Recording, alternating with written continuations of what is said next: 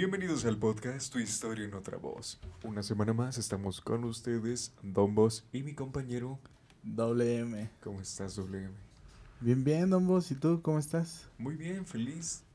La semana pasada no estuvimos con ustedes por cuestiones técnicas, pero feliz de que esta semana ya estamos aquí con contenido.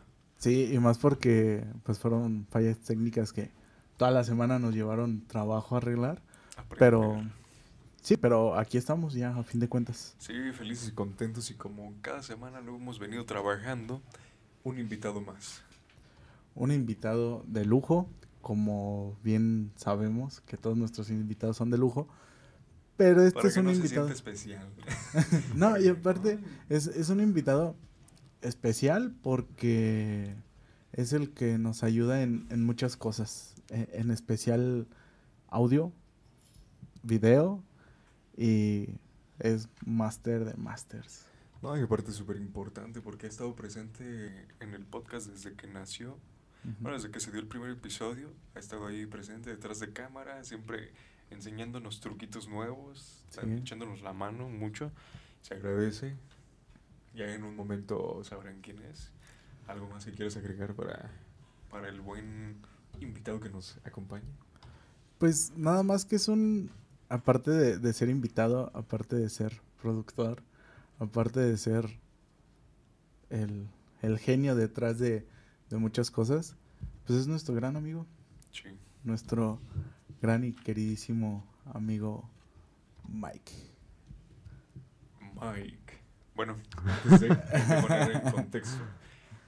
Hay que aclarar que esta, estas oraciones que se van a decir son porque vienen de una película y al momento de decirlas yo, pues al Mike se le pone la piel chinita. El por favor. A ver, por favor. Listo, va. Deja tomar tantita agua, a ver. Que salga claro. Mike, despierta. Gran Mike de piedra, ¿has despertado ya? El destino de la familia Fa está en tus garras.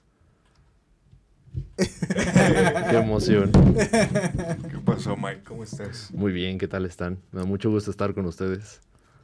Qué bueno que, que nos acompañas, que por fin te decidiste salir, que ya te habíamos invitado anteriormente y pues te ponías tus moños y decías que no. Pero pues ya aquí estás, por fin, se nos hace. Diría mi abuelita, lo bajaron del cerro a fuerzas de la pena que traía por salir.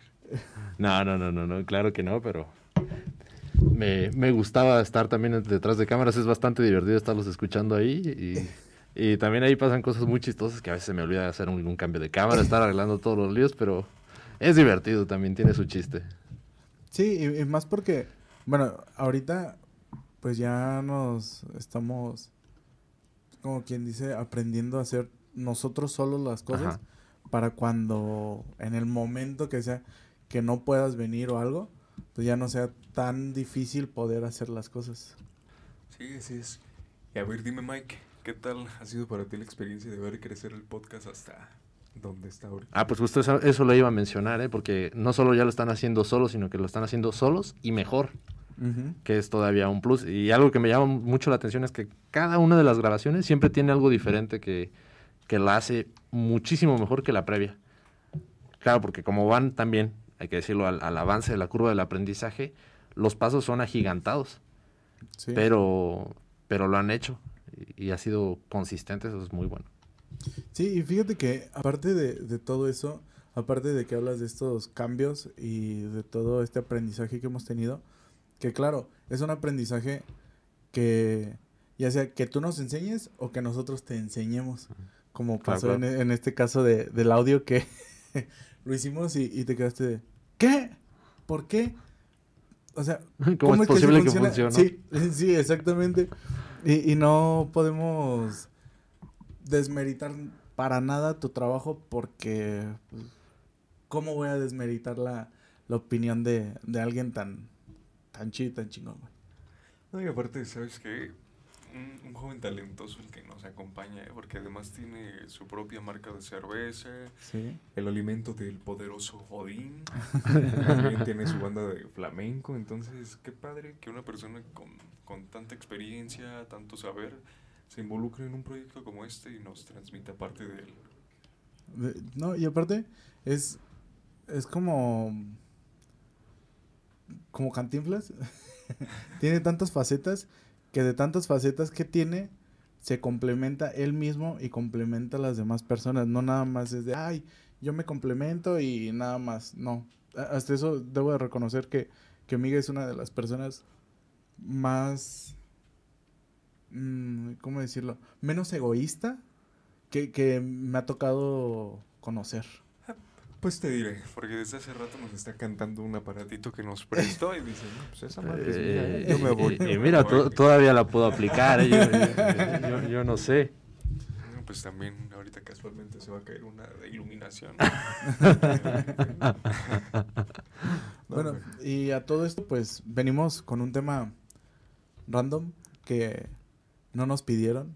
Nosotros optamos por, por hablarlo porque es algo interesante y es algo que creo que más de una persona ha pensado y más de una persona a lo mejor se siente identificada, no lo sé. No, y es que además son temas bien importantes, bien fuertes, porque estábamos previo a esto platicando y nos dejó hasta pensando por varios minutos, así como, y no inventes, pues qué onda. Y lo rico de todo esto es que cada uno tiene un punto de vista, entonces se va alimentando la plática y eso lo hace que se goce y que crezca más el tema. Entonces, veo bastante bien el platicar con Mike de estos temas porque es una persona que, que puede hablar de cualquier cosa, no le causa problema y alimenta la plática. ¿Cuál es el tema WM? El tema de hoy es la moralidad. Hay que hacerle como unos güeyes que conocemos de, de YouTube. La moral. no, no, me quiero, no me quiero meter en, en esos ah, temas, pero... es saludo nomás, por si algún algún día, ojalá, ojalá la neta Estoy encantado. Pero sí, e, es, es la moral y pues qué chido que, podamos hablar de esto con, con Mike. Platícanos. Y, y, se me hace bastante interesante platicarlo con ustedes, ¿eh? porque dado que tiene una formación de psicólogo, eh, pueden descomponer los temas en sus partes pequeñas y se pone muy, muy interesante porque es desglosar la moralidad, pero hasta intentarlo lo más profundo que se pueda, ¿no? No solo de, ah, debo de ser una buena persona, ah, debo actuar de esta manera, porque de dónde viene, para empezar, qué es bueno y qué es malo. Sí, y aparte, creo que eh, hay, que aclarar que es nuestro punto de vista, no es el punto de vista psicológico, que no es el punto de vista que dice la psicología, porque se puede malinterpretar a que digan, ay, es que no manches, eso no dice la psicología, que no sé qué, no, o sea, es nuestro punto de vista y hasta ahí. No, y claro, qué bueno que lo mencionas y que lo aclaras, porque en primera no tenemos idea de quién nos ve, sabemos que hay vistas, pero ponle que nos escuche alguno de los profesores de la facultad. Cabe aclarar, somos recién egresados, aún no hay título, pero aún así ya el trabajo costó, ¿no? El, el decir que psicólogo, Sí. Pero igual, o sea, como, como bien dices, es un punto de vista, no vamos a meter ninguna corriente en específico para evitar problemáticas ya si escuchan alguno que otro profesor alguna frase de, ellos, pues que la tomen a bien, ¿no? O sea, como un ejemplo que, que, es para esto, ¿no? enriquecer tantito con ejemplos cotidianos, normales, que también vuelvan digerible la plática para otros. Porque no todos los que nos escuchan son psicólogos o estudiantes de psicología. Entonces hay que hacer las cosas de lo de lo más a gusto y ameno para que se entienda y llegue a muchas partes. Que, también cabe resaltar que Miguel sabe varios conceptos de psicología. Mm, una, porque pues, nos conocemos, ¿no? O sea, y de repente sí nos ponemos a hablar de eso. Pero también cabe resaltar que él también ha estudiado mucho por su propia cuenta, ha leído, se ha informado y que es una persona que, que sabe de muchas cosas. Eh, es una persona muy muy sabia, no por no decir inteligente, porque como yo te he dicho, la inteligencia para mí no es repetir lo que han repetido por millones de años, sino sacar tus propias hipótesis y volverte crítico y volverte analítico. Entonces, sí, sabe de muchas cosas y saca sus propias analogías y sus propias hipótesis, sus propios análisis y todo eso. Pero bueno, ¿qué les parece si antes de que empecemos ya como tal en el tema, pues preséntate, ¿no? ¿Qué, qué haces? ¿Qué onda? Además de, de, esta parte de estar detrás de cámaras, pues a qué se dedica el buen Mike. Ah, claro, pues aquí soy conocido como el buen Mike y hago de todo un poco. Eh, tengo mi marca de cerveza, deciré. Este, que nos va a ¿cómo, cómo, ¿Cómo es el eslogan, por favor? Enigmática e inolvidable. Ah, claro que sí. También tengo una bebida que se llama hidromiel. ¿Qué, es la hidromiel? Es, una de las bebidas más antiguas del mundo. Muchos dicen que fue la primera bebida alcohólica del mundo. Es una fermentación que proviene solamente de la miel y agua. Es una especie de licor, pero vamos que un licor es un macerado con, con alcohol destilado. Y este, este alcohol se crea producto de las azúcares que tiene, que, que, es la miel, no que tiene la miel. La, la miel es azúcares. Y además era, por lo que tú nos dijiste, el alimento del poderoso Odín. El único alimento del dios Odín. Cuando te reciba en el Valhalla, va a decir, ah, muy bien, Mike. Gracias por difundir por, por, por preservarlo. Sí. No, no tanto por difundirlo, sino por preservarlo. Para ti van a ser todas las bebidas del Valhalla y las vikingas que... qué, qué bueno, también si quieres te aventamos en un barco a... Ay, me un flechazo. un flechazo. Bien amarrado. Todavía estoy No, pero prosigue platicando. ¿Qué más haces? De... Básicamente me, me dedico a esas dos cosas. Tengo una... Más bien colaboro con una página que se llama Michoacán y su gente. Es principalmente de turismo del estado. Y de ahí en fuera me gusta estudiar mucho. Por eso decía mi, mi buen amigo Mane que, he leído muchas cosas, pues sí, no pretendo ser experto en, en todo, pero por lo menos intento conocer un poco las nociones de, de varios ámbitos. Ah, está súper padre, porque al momento de llegar a, a un círculo de, de, personas, sean amigos o no, pues tienes algo, ¿no? Algo para compartir, algo para, para que se lleven y también la apertura, ¿no? Para llevarte tú también algo, algo de esas personas que, como tú, comparte. Sí, que fíjate que alguna vez, y se lo comentaba a Miguel, creo que también te lo comenté a ti, de que alguna vez escuché en un podcast muy bueno que se llama La Cotorrisa, que invitaron a un chavo ruco, se podría decir, un señor ya, que es Ponche de Nigris. Y dijo una frase muy padre que, que la neta para mí quedó marcada y es algo que para mí siempre va a estar ahí y que es, si quieres ser chingón, júntate con, gente chingona, con gente que te enriquezca y que tú enriquezcas a la gente, que no nada más se quede en, ese ámbito de, ay, es que, pues sí, este, voy y, no sé, nos juntamos y nada más nos ponemos borrachos o X cosa, no, sino es entrar en una plática en la que cada quien aporte algo que a lo mejor tú no sabías o que yo no sabía y que nos podamos llevar algo a nuestra vivencia actual. No, y aparte con nosotros creo que estuvo muy chido que se diera la apertura porque no fuera porque se decidió que Mike entrara a esto, tendríamos todavía muchos obstáculos en esta parte de la producción. Porque eh. tú venías ya con, con unas cositas, yo con unas. Pero ya cuando llega Mike y nos dice, no, la cosa también es así. Y los truquitos que comentaba hace rato, pues hicieron la diferencia. Sí. Entonces, ya, yo creo que me atrevo hasta a decir que si no estuviera aquí el mic, todavía estaríamos así con los celulares, el micrófono chiquito y ahí viendo a ver qué pedo. Yo creo que sí y creo que no. Porque a fin de cuentas, el chiste de hacer un proyecto o entrar a un proyecto siempre es mejorar. Sí. Y hubiésemos mejorado, pero no hubiésemos mejorado de en, en la cantidad en la que hemos mejorado a, a, raíz de, de, que Mike nos empezó a decir, oye, y, métanle a esto y métanle a aquello. Y fíjense que también ahí está este programa o hay este tipo de cosas que, que la neta nos facilita muchísimo la manera de hacer las cosas.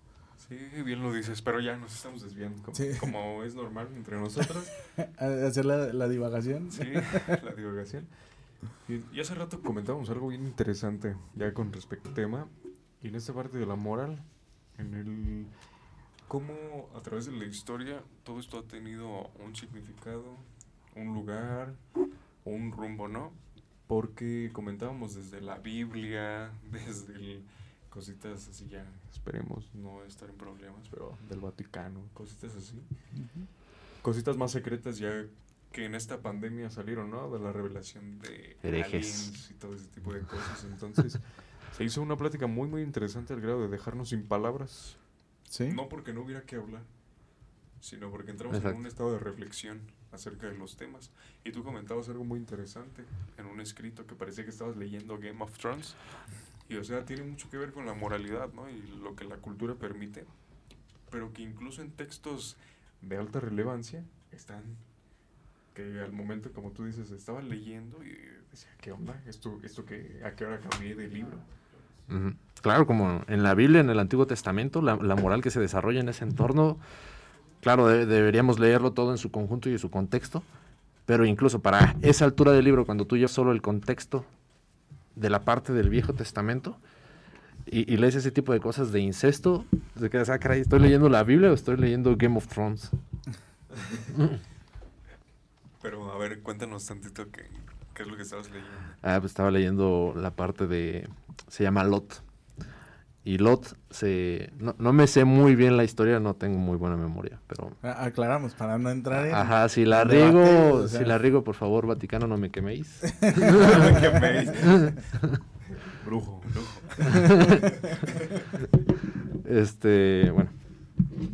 Este Lot se fue a vivir a la ciudad, me parece que de Sodoma. Y a esta ciudad de Sodoma llegaron dos hombres enviados por Dios. Eh, y bueno, de las cosas que más me llaman la atención es que cuando llegan estos dos hombres, las personas de Sodoma llegan a la puerta de Lot a tocar y empiezan a, exigir que les entreguen esos dos hombres. Y Lot, claro, hay que considerar que estas personas venían, o lo que sean, tal vez personas no, pero venían enviadas por Dios. Y Lot les dice que dejen a los hombres enviados de Dios en paz, que no se los va a dar, que les puede dar a sus hijas que jamás han convencido a hombre alguno para que hagan con ellos lo que quieren. Y los del pueblo les contestan, no, no, no, es que queremos a los otros porque queremos tener relaciones sexuales con ellos literalmente. Y... Pues, creo que eh, en esa parte es importante saber que la cuestión de, de la sexualidad e, en un principio e, estaba bien retraída. Entonces, no es algo que que estuviera bien visto eh, que hay, se tuvieran relaciones sexuales como tal. Que eso también entra más adelante, ¿no? O sea, ya. Pero en, ese escrito es diferente que las personas empiecen a, a tener este, este descubrimiento sexual y, y que lo nombren en la, en la, en la Biblia es algo aún más específico y más notorio porque le quita un poco este tabú a la sexualidad que se tiene como una sexualidad reprimida. Claro, claro. Aunque aquí te lo maneja como pues algo totalmente inmoral, ¿no? Ajá. En, este entonces. Y luego se pone peor. Porque, bueno, ya los, yo interpreto que son una especie de ángeles los que llegan ahí con Lot y dejan ciegos al pueblo para que puedan huir y les mencionan que no deben voltear para nada porque si voltean van a perecer. Y en eso pues la esposa de Lot voltea y se convierte en una pila de sal. Después de esto se va a vivir a una montaña y en la montaña sus hijas se ponen tristes porque su papá jamás tuvo un hijo varón y no hay un hombre a la altura de ellas. Entonces un día deciden emborracharlo y acostarse con él. Y se turnan. Primero lo emborracha uno y se acuesta con él y luego se la emborracha la otra muchacha y se acuesta con su padre. Y de esta manera, pues, aseguran la descendencia de Lot. Pero yo, yo leía eso y, no podía yo creer que estaba leyendo la Biblia. ¿Qué es esto? O sea, ahorita sale Tirión o qué, onda aquí. Y el Mike, ¿en qué momento pasé a leer un texto vikingo, no? ¿Qué pedo que está pasando? ¿En qué momento está el bacanal? ¿En qué momento entra el bacanal? No sé, se me viene a la mente, ¿no? Nos van a censurar. no, no pasa nada. no, no pasa nada. No, pasa nada. Creo que es, es que es bien difícil poder contextualizar en ese, en ese momento, en esa época. Una, porque no vivimos en esa época y las normas morales de esa época eran diferentes a las normas morales que tenemos en esta época. Entonces, no sé si lo que decíamos de, de la Edad Media, donde existían estas estos clanes de, de, ah, el rey tal y el rey tal y el rey tal. A fin de cuentas, como decías, Don Bos, todos eran primos y se, se hace el término de sangre azul. No nada más porque se les veían las venas azules porque no salían azul, sino porque también tenían defectos genéticos. defectos en la línea, en su sangre. No, y fíjate que es interesante porque este tema de la moralidad toma lugar justamente ahorita que al momento de estar hablando de este tipo de temas va a haber personas a las que les escandalice por el simple hecho del tema que estamos tomando escritos de cierto libro y temas que resultan tabú para algunas sociedades, culturas e incluso pues ya más, más íntimo en las propias familias, ¿no? Que hay familias en las que no se puede hablar de, de ciertos temas y está bien, bien interesante el cómo si se llega a mencionar hasta molesta, incomoda o enoja y ahorita en esta parte, pues se hace el comentario, ¿no? De, ah, pues ya nos van a censurar, pero precisamente, ¿no? Entra esta parte de hasta qué punto esta moral permite que se hable por la libertad de expresión. Ajá, sí, no, y aparte, también hacer ver que es una plática entre nosotros. O sea, no incitamos a nadie a que haga lo que nosotros decimos. Si alguien está de acuerdo con, con nuestra opinión, ah, pues qué chido y que lo ponga en los comentarios y que comparte el video. Si no está de acuerdo, también que lo pongan en, en los comentarios para poder de ahí tal vez sacar una segunda parte sobre moralidad y con otro con otro invitado también. Y también en esta parte si de plano no les gusta, pues no lo vean. Porque pues a fin, a fin de cuentas ¿qué haces viendo algo que no te gusta, ¿no? Porque se lleva una línea. Se trata de traer buen contenido, moralmente aceptable para, para, un público en específico o no. Pero pues también si no te gusta, pues le puedes dar en la, en la esquinita, así como de un clic. Le cambia el video, ¿no? Algo que sí te guste. Sí, pero a ver, por ejemplo, regresando a este, a este tema de, de la moral, para no divagar tanto. Este... Vas a decir, para que no te pongas agresivo. no, para, pues, para no divagar, porque a fin de cuentas es algo importante. Este, tú, Miguel, tienes dos bebidas alcohólicas. Ajá. Y sin embargo, la moral no te, no te echa en cara que tú estás embriagando a la gente. No, para nada. Porque la gente depende de cada quien qué es lo que quiera tomar y qué es lo que quiera hacer. Por supuesto. Eh, porque cada quien es libre de tomar lo que quiere. Ajá. Entonces, no puede conseguirlo conmigo, puede ser con alguien más. Y se va a alcoholizar.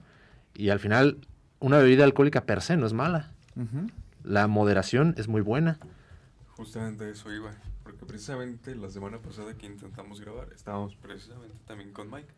Entonces muy amablemente WM pues trajo una botellita y mientras estaba llevando a cabo este espacio pues estábamos tomando de manera moderada, tranquila y se prestaba, ¿no? Porque pues te tomas una, te sientes alivianado, tranquilo, te sueltas un poquito más. No digo que necesites tomar para, para poder hablar. Y tomar exceso. Ajá. Simplemente se estaba llevando a cabo una plática muy, muy a gusto con ese acompañante que, que ni siquiera representaba mm, el decir, ah, pues estamos tomando para que esto fluya. No, simplemente para pasar el rato y ya, como tú dices, ¿no? El moderarnos, porque ya sería muy, muy escandaloso que que ya en su momento quizás, pero que con el pretexto de tomar hagamos esto, ¿no? Sí, no, y aparte creo que es importante en esta parte también de la moderación, entra nuevamente, o sea, la, la, moral es algo que siempre va a entrar en todas partes, en todos los lugares, en cada rincón del mundo va a entrar la moral. Y dependiendo de qué ojos lo vean, es como lo van a ver. No necesariamente la persona que ve algo tiene que ser bueno o malo. Hay personas que son indiferentes a, ciertos actos, ¿no? Entonces, eh, en este concepto de, del tomar y todo eso, yo creo que si tú tomas, como tú dices, Miguel, moderadamente y no pasas a un, a un exceso, pues no es malo, porque a fin de cuentas es, es como cualquier vicio. O sea, cualquier vicio es malo, siempre cuando sea en exceso. Por ejemplo, personas que, que se enfocan tanto en hacer ejercicio que se les hace un, un vicio y llegan a dejar de hacer otras cosas por irse a hacer ejercicio y llegan a tener hasta problemas de salud. Se le repercute en la salud y se vuelve vigorexia, ¿no? Vigorexia, sí, exactamente. Se ven en un espejo como si fuera la anorexia, que frente al espejo no ven resultado. Exactamente. Están quemando tanto el cuerpo al grado de pues, llegar a un colapso total donde ya no les responde. Entonces son temas bien, bien interesantes, fuertes. Sí, que de hecho hay, hay un... No me acuerdo cómo se llama. E, es como un tipo de enfermedad que los músculos son, son ligas.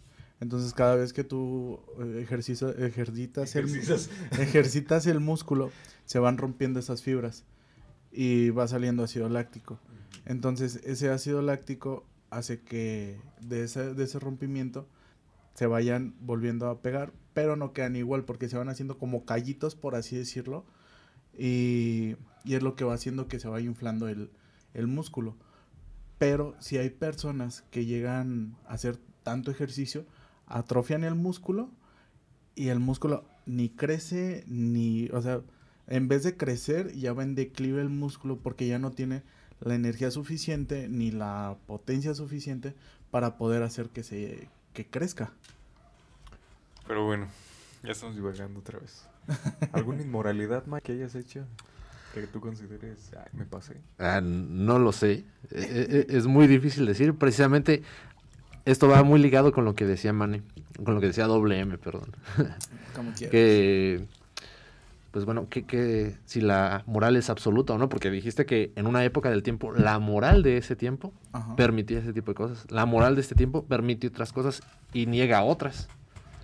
Entonces, ¿cómo y para unas personas unas cosas pueden ser buenas, mientras que para otras personas otras cosas pueden ser malas. Pero entonces, ¿la moral es que ¿Es un absoluto o es subjetiva? ¿Y a qué queda condicionada?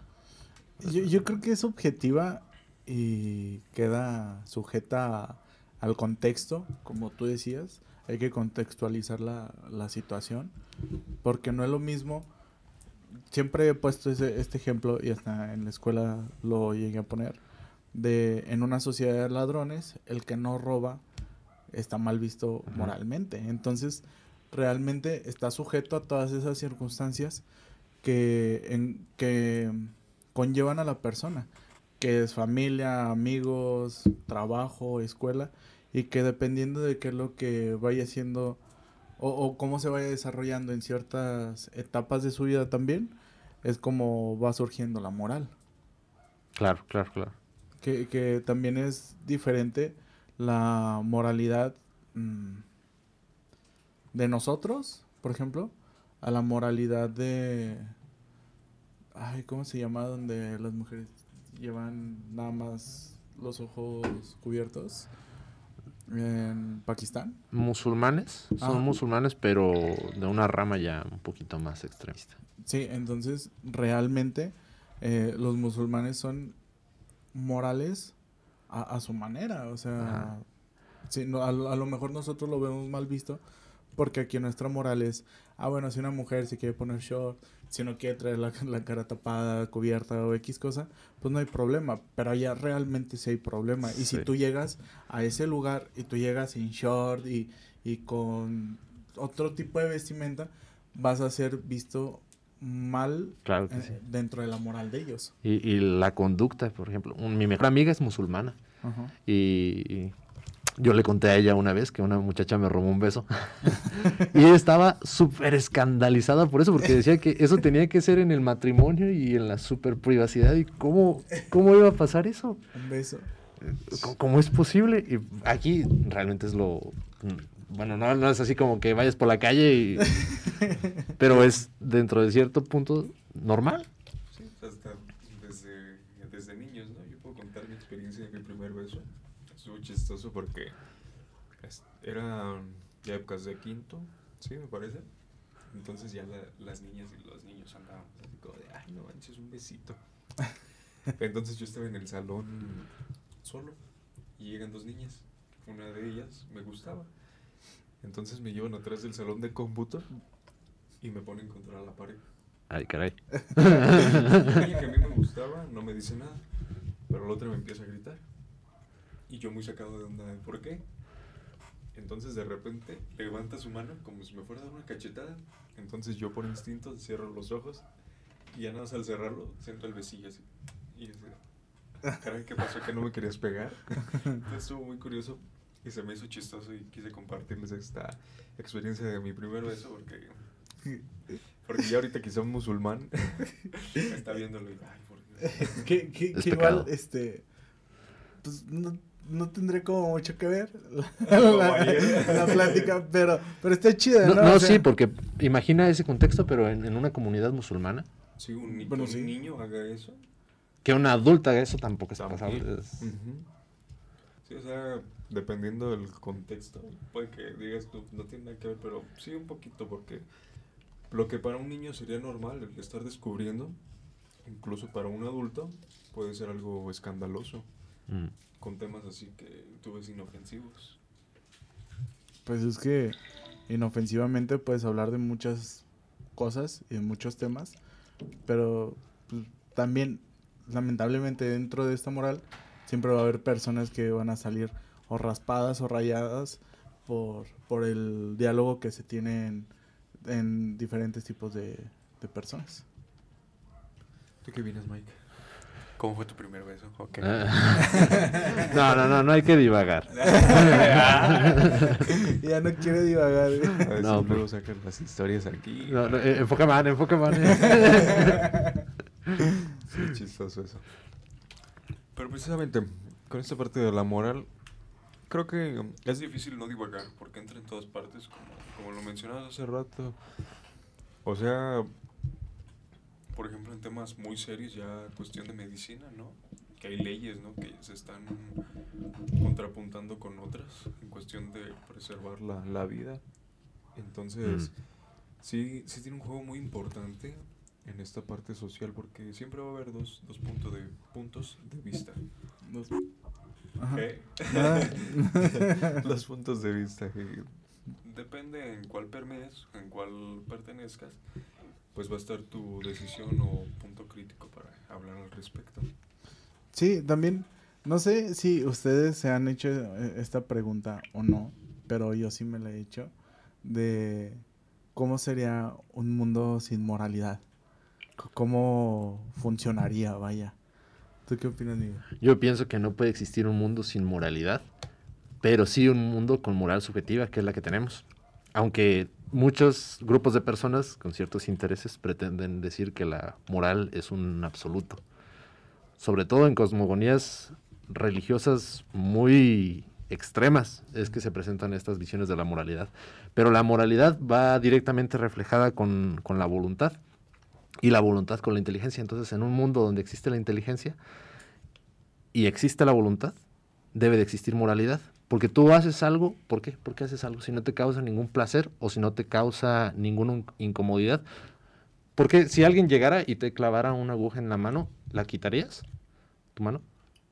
O sea, alguien llega y yo veo Ajá. que, pues antes de que me la clave ya quite la mano. ¿Por, por qué? Por instinto sé que me va a doler. Exactamente. Entonces te duele y como te duele, tiendes a quitarla porque te genera un mal. O si fuera algo placentero, no sé, como tomar un vaso de agua, pues tú buscas ese vaso de agua. Entonces, estos sentimientos de placer y incomodidad son los que nos llevan a tener voluntad, porque si, si no te causara ninguna in- incomodidad y tampoco tuvieras algo que te gustara, ¿para qué hacer algo? Incluso siendo inteligente. Y entonces ahí viene reflejada la moral. Y entra en estos espacios donde de repente nos estamos escuchando y así como, ay, entran los trips, dice el Mike. Tri- trips no necesarios. trip que no necesitaba. Pero fíjate, yo por una, un autor en un texto que leí hace ya tiempo, decía que el ser humano por su naturaleza es cruel. Y a partir de esto es que surgen las leyes de la sociedad, leyes de la iglesia y demás.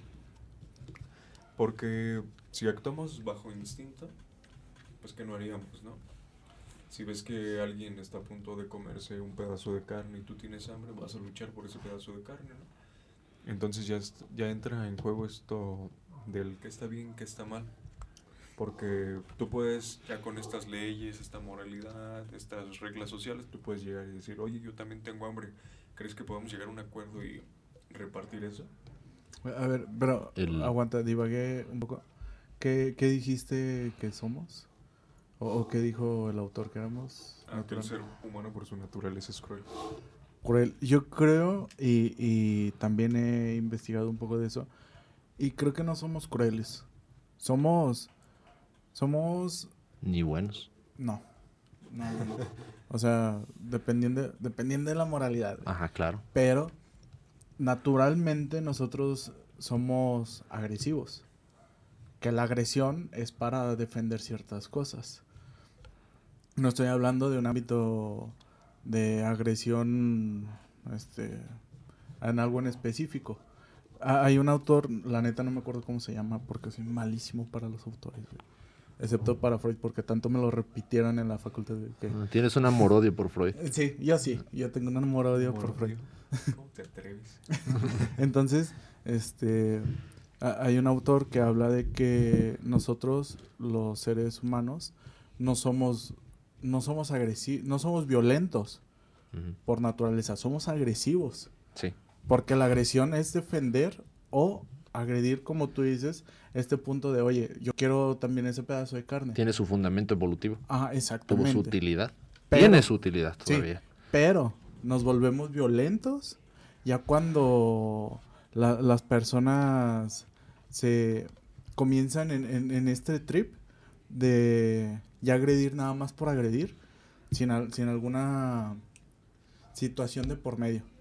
Que, que claro, puede haber muchas situaciones de por medio o anteriores que desencadenen una agresión. Pero así naturalmente, un... ¿Cuándo has visto un perro morder a otro perro nada más porque sí? Ajá. Pero O sea, a- no, o aquí, sea- aquí a mí me gustaría escuchar su opinión. ¿Qué opinan de la moralidad de un psicópata? ¿Es una mala persona? Un, un psicópata, digamos, activo que realmente Lo comete crímenes. Yo creo que dependiendo mucho. Depende muchísimo. ¿Puede ser malo? Ay, Pues es que mira, ya se están tocando temas como, como la norma, ¿no? Entonces no se trata tampoco de normalizar un hecho que, que pueda generar agresión contra otro ser, porque de ser así, sí es malo, porque sabe que, que hay una consecuencia en el acto. Si tú llegas conmigo y me dices, ah, soy psicópata y me acuchillas, pues no va a decir una persona, ah, es que le avisó que es psicópata y pues ya no hay daño, ¿no? Pero estás de acuerdo que los rasgos psicopáticos muchas veces tienen una un, un origen físico. Y como tienen un origen físico, digamos, si, si la moralidad se trata de entre elegir, digamos, para ponerlo en términos sencillos, entre elegir de izquierda y derecha, pero tienes el camino de la izquierda cerrada, solo puedes elegir un camino, ¿estás siendo moral? mm, Mira, Mike, como que te está gustando dejarnos callados. no, pensando. No, no, no, no, no. No, es que se, se vale Es que- especular, se vale, se es vale que decir. no, ni en- siquiera es como para quedarnos callados, sino, ajá, sino Ajá. es, la neta es no cagarla.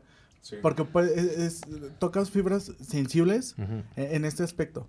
Entonces, yo creo que mm, es moralmente aceptable para él, moralmente no aceptable para mí. Ajá. Para mí no es. Por supuesto, para, para ti no es, para Ajá. la sociedad tampoco lo es. Ajá. Pero él, dentro de sí mismo, para, él, para él sí, es moral. Para pues, él sí es, yo, es, es moral eso. yo pienso lo mismo. y, y es moral tanto... No justificable, sin embargo, moral. Exactamente, porque aclaramos, no estamos justificando el acto de la agresión, de, de la violencia, no estamos justificando para nada, sino simplemente estamos dando el punto de vista de, de a lo mejor él, eh, en este caso, ¿has visto la serie de Criminal Minds? No, pero. Mentes criminales, ¿no? ¿Tú? Sí, en determinado momento. Sí. Y fíjate, ahorita se me viene un ejemplo que estábamos comentando hace rato de Adolf Eichmann, de los campos de concentración, donde él ya en un juicio le preguntan si, si él era, se consideraba culpable de todo lo que había hecho. Entonces él contesta que no. ¿Por qué? Porque él solo estaba siguiendo órdenes. Y esas órdenes le ayudaron a seguir con vida a él y a su familia. Pero aquí, tomando en cuenta a un psicópata, no creo que el psicópata te vaya a decir, ah, es que lo estaba haciendo porque mi mamá me dijo. Que, que también a- a- cabe mencionar que en este cuadro psicopático también se puede hablar de, brotes psicóticos. entonces, en estos brotes psicóticos, en, estos brotes eh, esquizofrénicos, se puede llegar a, perturbar la, la, la psique de la persona y actúe de una manera errónea. Que, claro, regreso, no estamos justificando para nada el acto, pero sí puede ser parte de eso y eso da pie a que se pueda investigar más a fondo ese tipo de, relaciones. Por ejemplo, eh, hay un... Lo, que hablábamos en, en, el primer podcast que te dije de este... del payaso en el que está basada la, la película de eso. Ajá. E, entonces, en, en, esa, en esa realidad, esa persona estaba haciendo lo que para él era moralmente aceptado porque él sufrió lo mismo y peor de niño. O sea, él, él no llegó a, matar, bueno, no lo llegaron a matar obviamente, pero él sí llegó a matar. Entonces es cuando llega esa, esa, esa parte en la que dices, wow, o sea, realmente eso era malo o nada más estaba repitiendo lo mismo que, estaba que vivió él. O sea, y acuérdate también que hay una frase que no sé si la dice Freud. La neta no. Tú dime yo sé. la de que no conoce su pasado está condenado a repetirlo. O, o si no es de Freud, es de... Se había comentado, de hecho, en la semana pasada que en esa parte, ¿no? Que, que no sabía ni de quién era, porque a fin de cuentas la pudo haber dicho un campesino. Y, y, alguien reconocido la escuchó, le dio valor y la compartió y ya se la atribuyeron a él. Pero, pero sí, quien, quien no sabe de su historia está condenado a cometer los mismos errores no sé a dónde quieres llegar porque te interrumpí. Ah. E, entonces, si realmente esta persona eh, estaba repitiendo nada más el patrón y no se estaba dando cuenta del patrón que estaba repitiendo, entonces realmente regresamos a lo mismo. ¿Es moralmente aceptable o no es moralmente aceptable para él? No para la sociedad, para él, güey. Sí, sí, sí. Sí, por supuesto, tiene, tiene esas dos partes, ¿no? Para uno mismo y para los demás. Cada quien juzga desde su perspectiva. Y también se me hace muy interesante lo que comentabas hace rato. Una disculpa para todos los que nos están escuchando en este podcast. Como ya saben, estamos aprendiendo. Y una de las labores más complicadas es el estar haciendo las transiciones ya desde acá para, para que se vean, porque de repente está hablando WM, está hablando Mike o yo y cuesta trabajo saber a quién enfocar, ¿no? Porque te pierdes en la plática. Sí, sí, sí. La práctica hará al maestro ya en, su momento. Esto se verá. Pero perdón, te interrumpimos. No se preocupen. Eh, lo que estaba diciendo que se me hace muy interesante lo que tú comentabas, don Vos, porque esto de que se están haciendo leyes en favor de la vida o, o de cualquier otra índole, ¿no? no solo tiene que ser eso. Pero me hace pensar, si la moral es subjetiva y podemos hacer un rastreo, al menos filosófico, que en mi opinión sustenta que la moral es subjetiva, como los libros de Nietzsche, la genealogía de la moral, más allá de bien y del mal, algunos de Arthur Schopenhauer, que habla también un poco de eso. Para mí, la moral es subjetiva.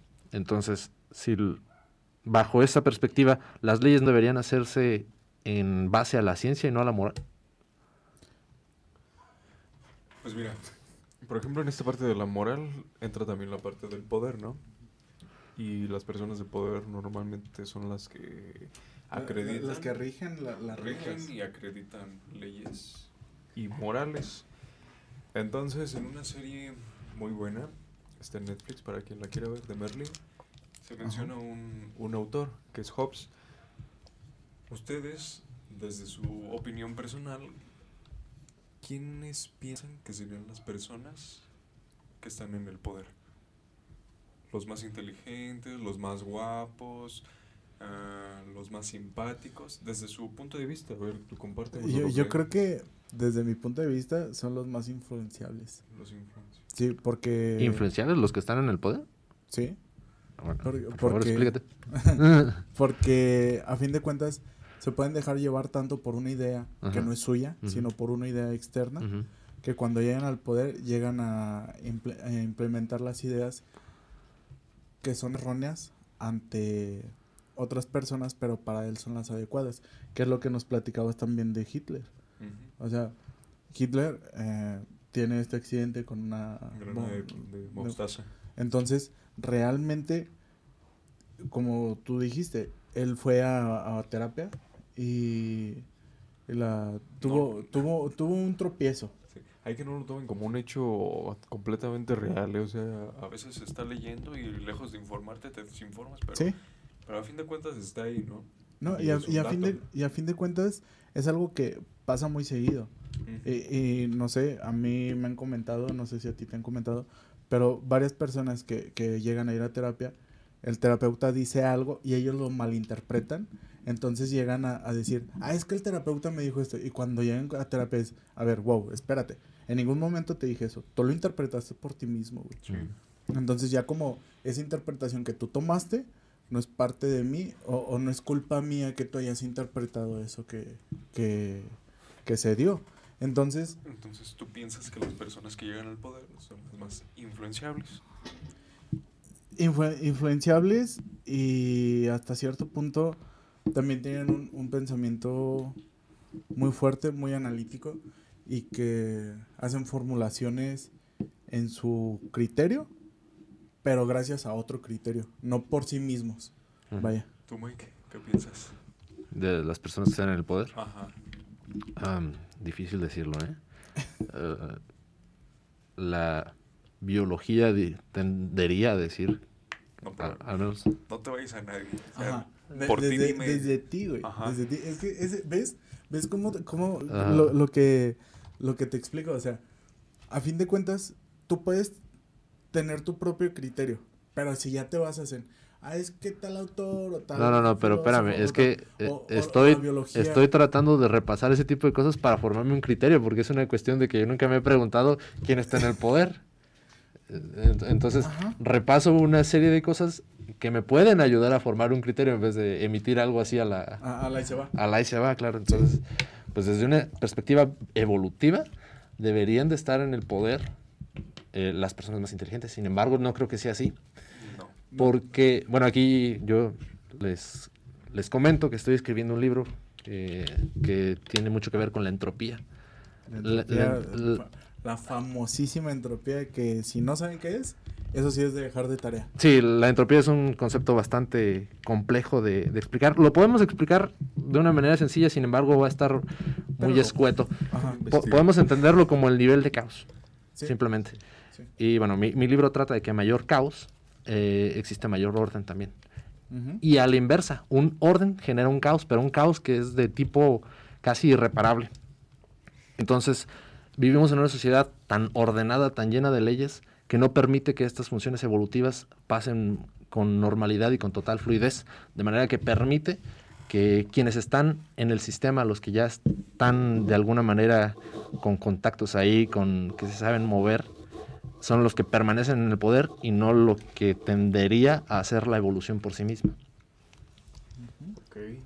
Pues miren, les, les comparto. Hobbes decía que las personas de poder no eran ni los más inteligentes o los más guapos, eran los más malvados. ¿Por qué los más malvados? También suena interesante. ¿Por qué? Porque son las personas que están dispuestas a pasar por encima de los demás sin importar cuánto trabajo les cueste. Entonces esto tiene que ver con la moral, porque para llegar a unas- a un estatus de poder y a su vez regir con leyes y demás, estás rompiendo tu propia moral, la moral de la sociedad, para tener un estatus, ¿no? Bueno, pero si te basas a eso, eh, entramos en, en un aspecto que también entra en la moral, pero es, lo de- es la libertad. La libertad este, es algo que todos somos libres, pero libres sujetos a. No somos libres eh, a, a cualquier tipo de situación.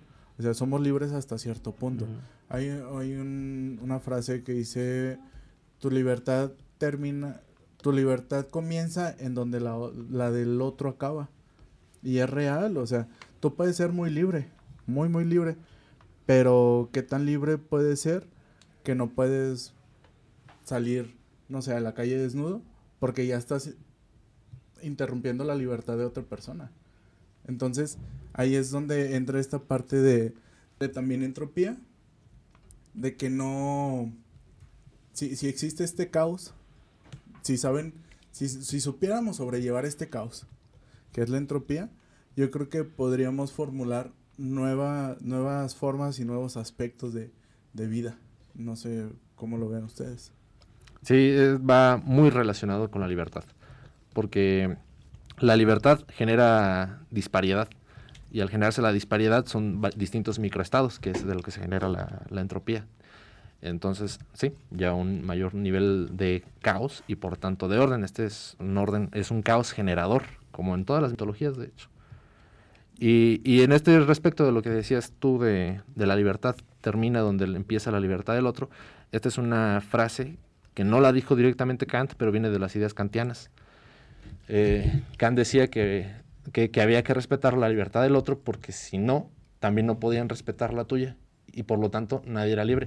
Pero también ahí estás cortando tu libertad. Porque qué tal si quieres hacer eso que tú mencionaste, pues ya no estás siendo libre, simplemente porque el otro no quiere. Y así basta con que el otro no quiera muchas cosas para que tú coerciones tu libertad. Entonces hay varias perspectivas de libertad. Esta es solo la kantiana.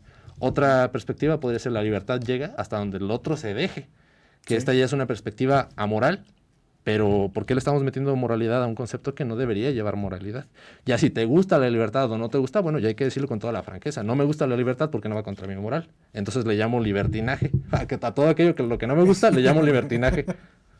¿No? Sí. ¿Qué opinan? Pues yo creo que el libertinaje es, es un... un... no sé cómo decirlo, pero lo voy a tratar de desmenuzar un poco. Creo que el libertinaje es esa palabra que sacaron las mamás, las abuelitas y, muchas muchas cosas más que va, va, de generación en generación que dicen, ay, es que eso es libertinaje. No, o sea, se puede hacer libertinaje cuando no se sabe el concepto de la libertad. O sea, si, si supieras el concepto de libertad, no es libertinaje. Realmente no lo es. Es mi libertad a costa de la libertad de otra persona, pero a fin de cuentas es mi libertad. Eh, creo que el, libertinaje es, es más hacer las cosas, no, no tanto porque, porque tú quieras hacerlas, sino hacerlas por hacerlas. O sea, eh, para mí eso sería un punto de... Es un interesante concepto. De, libertinaje. Pues con esta parte de las abuelitas, las mamás, sí se me viene mucho, ¿no? Que ya cuando empiezas a hacer lo que te da tu gana, es que eres un libertino de lo peor. estás, nada más buscando hacer lo que tú quieres y eso no se vale. Es que eres libre para hacer lo que tú quieres hasta que yo no quiera que, hacer, yo no quiero que hagas lo que tú quieres hacer y entonces ahí lo empiezo a llamar libertinaje, ¿no? Sí. E, es como, como tu, pelo. O sea, a ti te gusta el pelo largo. Ajá. Y haciendo un, un análisis de, de, nuestro gran amigo el maestro Sato, que estuvo con nosotros, un día hace una publicación y, te la mando, güey. Y te digo, ah, mira lo que dicen de, de las... De, la cabellera larga. En, los hombres, ¿no? Específicamente. en los hombres en específico, de las antiguas civilizaciones. Y en las antiguas civilizaciones, las personas que tenían el cabello largo eran personas, o eran sabios, o eran grandes guerreros, o eran personas que, que tenían una jerarquía alta dentro del estatus en donde se encuentra. Entonces, la neta, nunca voy a tener el pelo largo así como tú, porque yo no soy lacio. Mm, ni Te un afro. sí, o sea, pero... ¿Te lo puedes planchar? Ah, no pensaré, pero a todo esto, eh, si realmente nos vamos a esta moral, para un hombre traer el pelo largo y, todavía hasta la fecha... bajo la moral tradicional. oye, córtate ese loca. ¿Dónde vas a conseguir trabajo?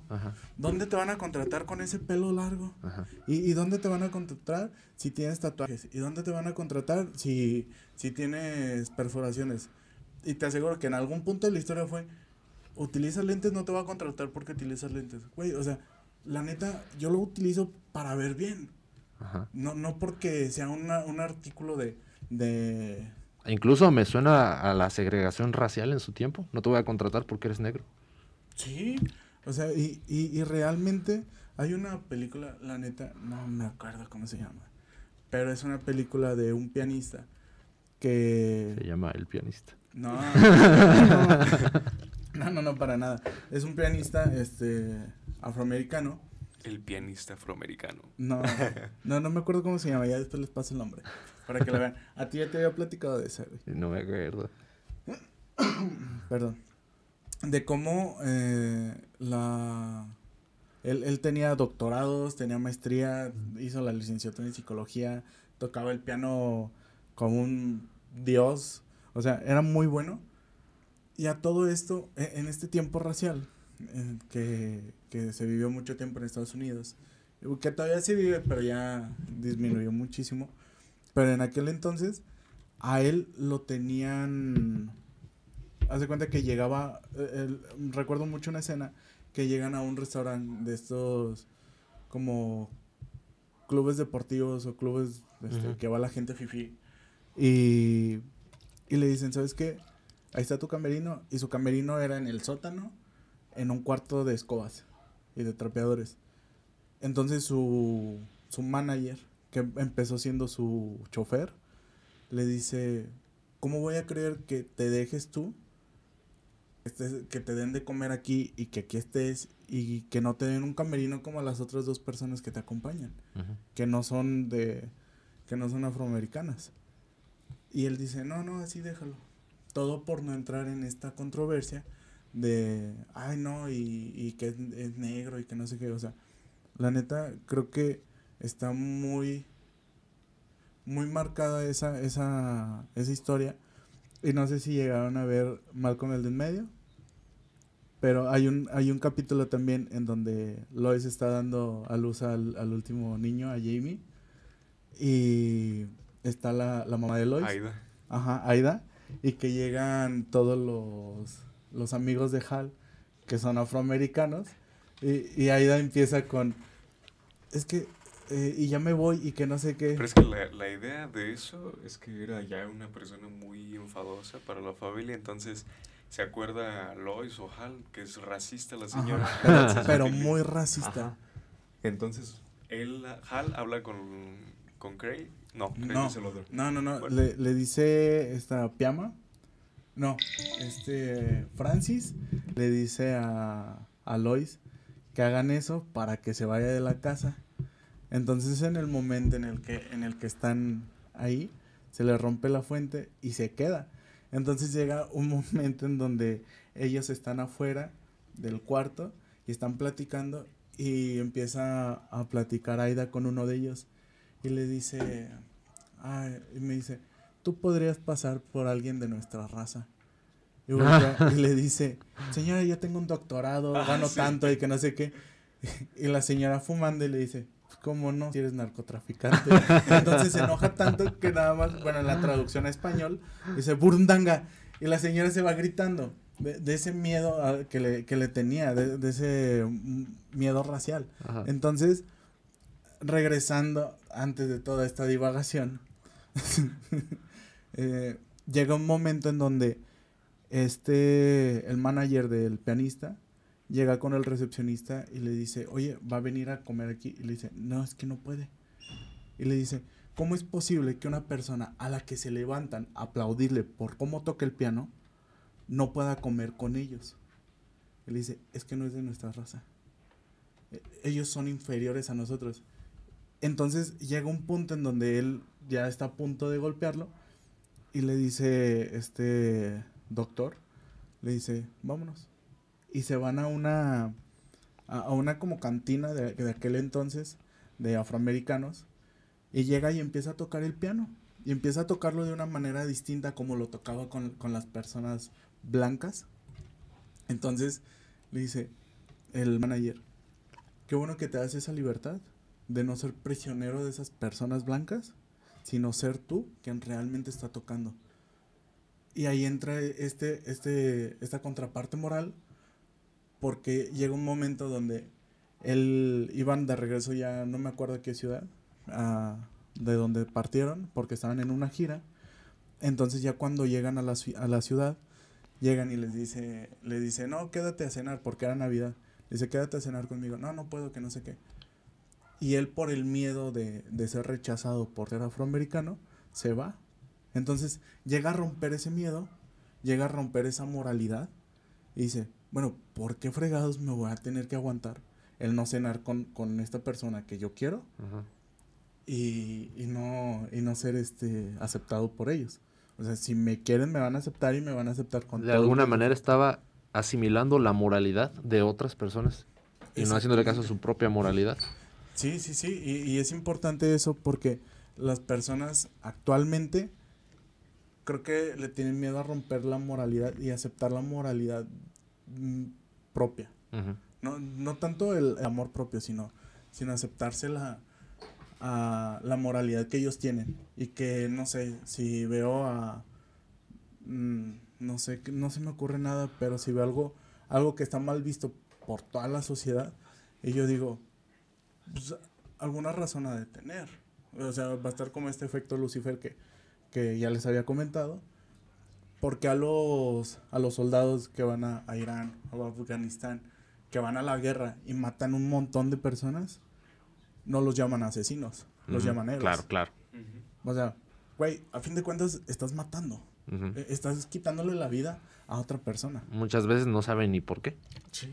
en esta parte creo que hay una liberación de culpa porque no dicen propiamente yo maté. Están diciendo mató. Maté por la patria. Ah, por la patria o por mi ejército, ¿no? Entonces ya sí también hay una liberación de culpas para poder realizar el acto, ¿no? Entonces entra mucho esta parte subjetiva de ver de qué lado puedes percibir o cómo coincides cada realidad y cómo aplicas tu moral y la moral que te está enseñando, por, en este caso, tu ejército, tu patria, para que sea aceptable, pese a que estás causando un daño en otro lugar. Te ha dejado pensando. Ah, sí, es que son temas muy, muy interesantes, de mucha reflexión que como se dice, a unos les pueden gustar, a otros no. Y siempre va a haber una línea, ¿no? Un punto de quiebre. Pero el chiste es saber darse la oportunidad, ¿no? Para, para escuchar a otros, aportar tantito y así no crear un, un tipo dogma de lo que tú estás concibiendo como tu verdad, ¿no? Porque en el momento en el que te cierras... Sí, sí, sí, que lo haces incuestionable y como para ti es dogma, según tú, para todos debe ser igual y no, tiene por qué ser así. No, o sea, somos seres sociales que estamos todo el tiempo compartiendo, incluso hasta la persona más encerrada del mundo está en redes sociales, leyendo algún libro y en ese momento está adquiriendo conocimiento de alguien que está compartiéndole, él empieza a partir de eso a formular sus propias ideologías, experiencias y demás, ¿no? Entonces no va a haber, mm, no considero a mi, a mi, a tu criterio, a mi criterio, gracias, este, que exista un cierre, un cierre o un bloqueo en esta parte de de la moral hacia otros. ¿Por qué? Porque todo el tiempo vamos a estar en constante relación con otros y si no, si no, te, si no te prestas, perdón, pues simplemente te vas a quedar ahí y no vas a poder trascender a, algo más importante o significativo, por lo menos para ti mismo. Sí. Y desde esta perspectiva del dogma, pues también aprender a escuchar puntos contrarios, ¿no? Porque si este dogma es tan fuerte que lo consideramos incuestionable y si en verdad estamos en lo correcto, ¿por qué hay miedo entonces de, escuchar opiniones contrarias? Sí, y, más porque muchas veces a mí me dicen, ay, es que te encanta legar. No, no es que me encanta legar. O sea, yo expongo lo que, lo que para mí es y si para ti no es, pues ni modo, o sea, pero si dices algo que yo puedo adquirir y que diga, ah, ok, sí, entonces las cosas pueden ser así es muy, muy satisfactorio para mí el poder expresar mi opinión y que otra persona la exprese y poder llegar a un punto medio en donde, ok, no acepto del todo lo que estás diciendo, pero acepto esto y esto que, que estás diciendo. Y a lo mejor la otra persona me dice lo mismo. Incluso no tienes que aceptar todo en el momento en el caso de que la otra persona esté en el correcto, porque tú necesitas un tiempo para analizarlo y cuestionar todo eso mismo también. Porque a lo mejor te puedes ir con la con la ilusión de que el otro, como expone muy bien sus argumentos, entonces está en lo correcto. Pero hay que descomponerlo bien. Sí, a fin de cuentas no sabes ni cuál es su fuente. Sí. esto se escucha mucho, ¿no? Que te, que te dicen al momento de, de, decir algo, exponerlo, tú dilo seguro. Porque si te ven seguro, te lo van a creer. Se la, te lo van a creer, no te van a cuestionar. Y entonces ya es también de ponerse a pensar, ¿no? ¿De dónde viene lo que me estás diciendo? ¿Eres el mejor en, en administración o en psicología? Pero pues, realmente cuál es tu fuente? Que también, ¿no? Te desacredita, porque tú puedes estar replicando um, el contenido que alguien se, atreve, se atrevió a investigar para formular sus propias hipótesis y demás. Entonces te desacredita el momento en el que te dice, no, pero tú de dónde sacas esto. También lo puedes sacar de tu vivencia personal, pero no hay como tener una, una base teórica o un sustento de manos que te permita hablar cuerdamente, que es el que es lo que quieres transmitir a otros. Pues yo creo que siempre y cuando no agredas a una tercera persona, siempre y cuando sea un discurso al aire y quien lo quiera tomar, que lo tome, y si no lo quiere tomar, que no lo tome, pues tú habla lo que tú quieras hablar, o sea, y, y tú defiende tu moralidad siempre y cuando, regreso, no, no ataques de una forma directa, porque puede ser indirecta que tú no te des cuenta, pero siempre y cuando tú no ataques de una forma directa y dándote cuenta que estás atacando a una persona o a varias personas, tú habla lo que tú quieras. Y sin imponer moralidades. Sí, No, e incluso, aunque sea de manera indirecta, cuidado, porque es como, como una bala perdida, ¿no? O sea, no porque tú sientas que si disparas al aire no le va a caer a otro, no le va a caer.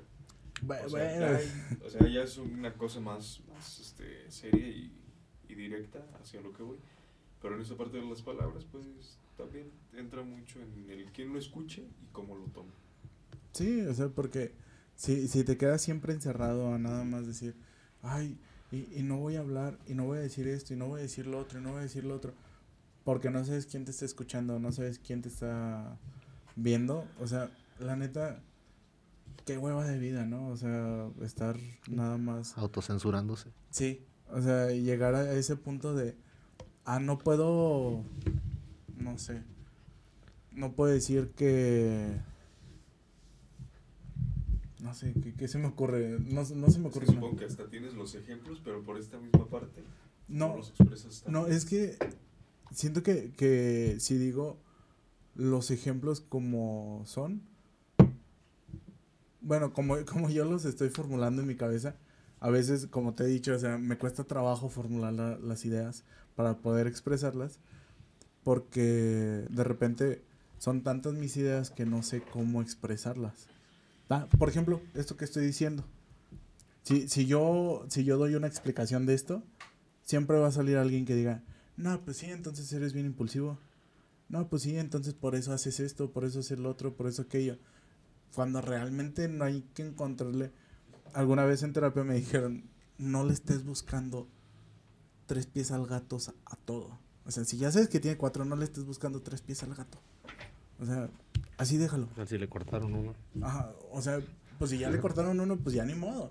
Pero así déjalo, no, no empieces a hacerte lagunas mentales ni licuados mentales en algo donde pues realmente no tiene cabida que te hagas un, un licuado mental. No, incluso también ¿no? en esta parte de, de las tres patas, tampoco vivas en esta parte cerrada de creer que todo está bien. Porque si estás con un banco de tres patas, en cualquier momento que te inclines a cualquier lado te vas a caer ya al momento en el que alguien te diga, no, pues, sabes que, pero también es así, te van a, te vas a choquear, o sea, no vas a tener ni las herramientas para poder contestar y, y dar un argumento si vives en, encerrado en estas tres patas que en cualquier momento te tumban. Un sano, un sano escepticismo y apertura mental. Pues sí, o sea, no, no regreso a, a tener un poquito más la mente abierta, no, no como actualmente se dice mente abierta de aceptar todo, sino de poder analizar todo más bien, no aceptar, analizar todo lo que, lo que está a nuestro alrededor. Porque si aceptas todo, al final de cuentas se vuelve dopa. Open your mind. Pues Pero bueno, ¿qué les parece si vamos cerrando? Fue una plática muy, muy rica, de mucha reflexión. Creo que este ha sido un podcast diferente porque se prestó a, precisamente al reflexionar. No fue un tema en específico preparado, pero fluyó adecuadamente, finalmente Mike se animó a salir con nosotros, entonces se agradece porque se dan cuenta de que no es solo el que está detrás de cámara, sino es una persona preparada que, que se animó, tuvo el valor de, de expresar su opinión y qué mejor lugar que tu historia en otra voz para que los demás se animen ¿no? a compartir desde su ojo. Muchas gracias. Fue todo un gusto estar aquí con ustedes. Pues a mí no me queda más que agradecerte a ti, Mike. Agradecerte a ti, Don Boss. Como siempre, como, como todas las veces. Esta, esta parte de, del platicar y de sacar hipótesis y de sacar lo que quieras siempre es bien enriquecedora. Y, y que hay que hay que darle apertura a todo. Yo creo que un mensaje clarísimo, clarísimo que queda en, en, esto de la moralidad es que, que te cuestiones tu moralidad primero que nada y que veas qué tan moral es tu moral o qué tan moral es la, la moral que estás adquiriendo de alguien más. Para mí ese sería el mensaje. Sí, ¿no? Y en esta parte, ¿hasta qué punto realmente tú eres el que estás opinando? Para emitir un juicio hacia los demás. Eso es bien interesante. Eso igual y queda para otra ocasión. ¿Algo que te gustaría anunciar, Mike? Pues prueben la cerveza de Cire, muy buena. El hidromil Bedroom y visítenos en nuestra página de Michoacán y su gente. ¿Tienes alguna página de tu cerveza y de tu sí, bebida? de Cire Cerveza Artesanal, de, de Cire Cerveza Artesanal y Bedroom Meat. Okay. Igual lo ponemos abajo ya en la descripción del video porque es una cerveza y una bebida muy rica. Sí, igual también, no sé, de tu grupo de... Ah, claro, también visiten a, a, en la, la, página de Farruca, es fusión flamenca contemporánea y de, de vez en cuando subimos videos de, de, lo que tocamos de hacer una vuelta, está bastante interesante. No es un flamenco tradicional, es un mix bastante interesante. Igual en determinado momento estaría padre que nos vuelvas a acompañar ya con tu guitarra para que claro. nos enseñes un poquito de, de lo que transmites en la música. Pues hasta cierto punto, pues, ¿por qué no traer a... A Farruca. A Farruca. A Farruca. Sí, de hecho, porque solo yo no... no sí, pero... no, o sea, es... Me chiveo. no, no, deja, deja tú que se chivee, o sea, yo que te he acompañado... Ajá, es que se ocupan nosotros, eh, nos sí, complementamos sí. mucho. Ah, qué padre. Y pues bueno, ya sin más, por, por el momento, pues se despiden de ustedes Don Boss y WM. y sigan las redes sociales de Tu Historia en Otra Voz, el canal, vayan a darle pulgar arriba, una suscripción, no les cuesta nada. Ahora sí que quizá me ven como el típico que dice, ah, pues denle like, pero realmente no les cuesta nada. Pero realmente sí soy ese típico. Sí, porque pues a fin de cuentas apoyan mucho con eso a esta causa, que, uh -huh. que, que a fin de cuentas es que ustedes tengan en un ratito libre, pues algo para que, para que escuchen ya en su momento se va a retomar toda esta parte de las historias, pues se ha dejado un poquito, sin embargo se siguen leyendo, van a salir aquí al aire y a pesar de los problemas que se han dado en cuanto a, a esta parte, a técnica, parte técnica, este, seguiremos trabajando para llevarles lo mejor a ustedes y nos vemos hasta, hasta la, próxima. próxima. Bye.